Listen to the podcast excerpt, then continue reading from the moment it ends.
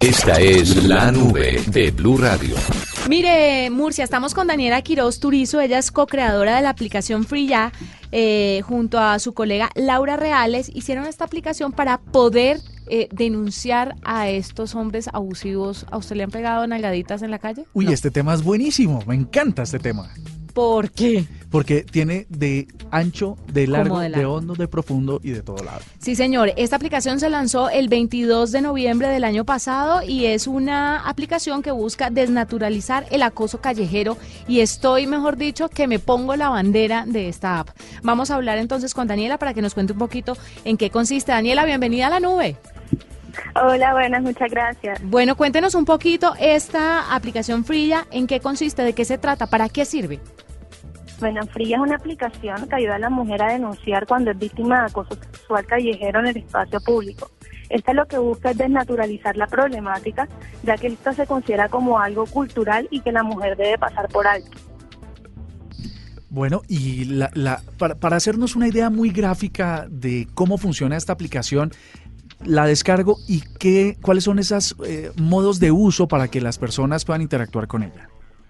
Bueno, uno primero tiene que inscribirse, registrarse en la aplicación. Ya después, lo primero que te va a aparecer es toda la información.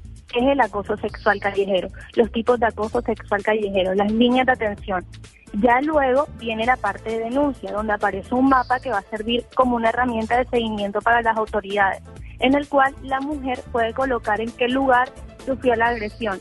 Y aquí esto no es para que las personas eviten pasar por el lugar, sino más bien para poder intervenir en él. Claro, Ya y luego en la, eh, eh, eh, aquí quiero hacer un alto, Daniela, para preguntarle un poco sobre la gente que acosa en la calle a las mujeres, esos que pasan en bicicleta y le dan nalgadas a las féminas que andan por ahí o los que se dedican a decir eh, palabras oeces, ¿siempre actúan en el mismo sitio o esto está, esto está sectorizado? ¿Ustedes cómo saben que siempre es allí?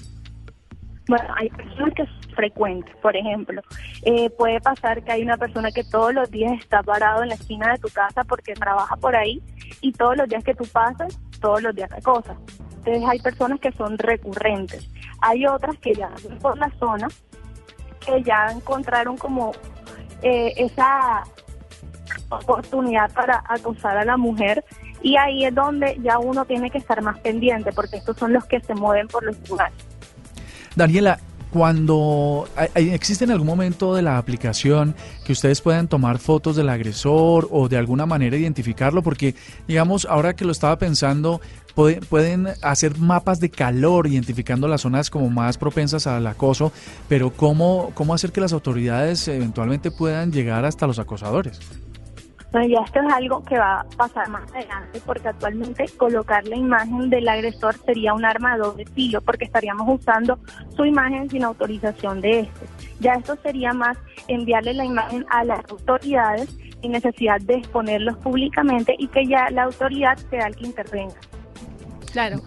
No, no, está buenísimo. Bueno, y entonces uno se sube a Frilla y se inscribe, luego empieza a mandar reportes. Le voy a hacer una pregunta ya como señor. El movimiento Me Too hubo una explosión, por supuesto, en el mundo y muchas personas, luego de las denuncias masivas que empezaron a llegar, empezaron a decir otros, miércoles, pero, pero yo nunca fui acosador, eh, nunca, nunca, eh, ni siquiera se me cruzó por la idea, por la cabeza.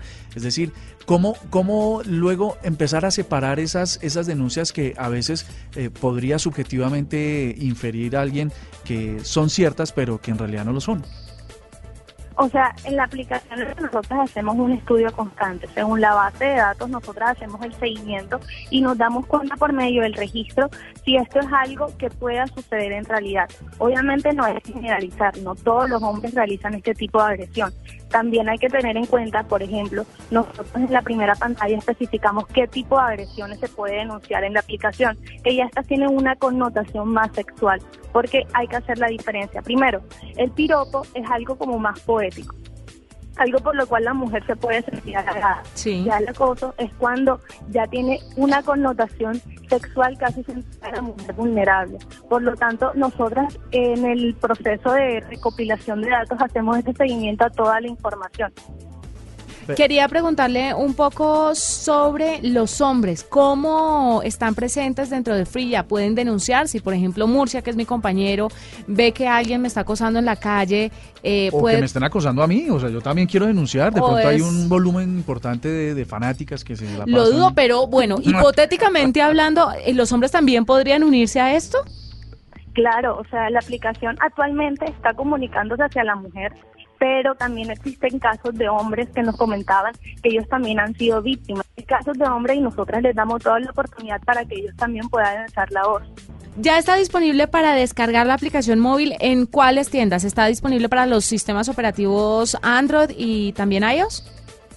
No, actualmente se encuentra para Play Store. Para Play Store. Eh, muy, por, muy pronto tenemos pensado actualizarla para que no solamente intervenir lo que es el acoso sexual callejero, sino también a, darle la oportunidad a las mujeres que sufren otro tipo de violencia para denunciar, ya sea violencia doméstica, violencia laboral, y que ya así podamos contribuir al objetivo número 5 de los Objetivos de Desarrollo Sostenible, que es eliminar todo violencia hacia la mujer. Daniela, maravillosa idea, maravillosa aplicación que está entonces disponible para todos los dispositivos Android en el Play Store. Se llama Free Ya, es F-R-E-E, ya, de ya no más.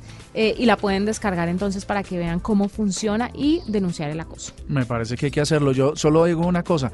Decía nuestra invitada que el piropo no... no que es algo poético. Que es algo poético y que no, no incluye dentro de estas denuncias. En Estados Unidos, por ejemplo, la explosión del Me Too por redes sociales incluían incluso darle like a las fotos de las de las mujeres. Eso es que hay una delgada línea y es cosa muy, difícil de entender. Sí, es muy subjetivo. Por ejemplo, a Lorena, que es nuestra nuestra productora, le puede parecer chévere que le digan hola, ¿cómo estás de linda hoy? Y a mí no me va a gustar que me digan hola, ¿cómo estás de linda? Sino que me digan hola, buenos días y ya y ya el resto me parece acoso. Entonces, sí hay un tema de subjetividad muy delicado ahí que no solamente se debe empezar a considerar aquí en Colombia, sino en todo el mundo. Por eso es que a veces creo que el movimiento MeToo ha ido demasiado lejos, demasiado lejos. Hacemos una pausa, ya regresamos, usted está escuchando la nube.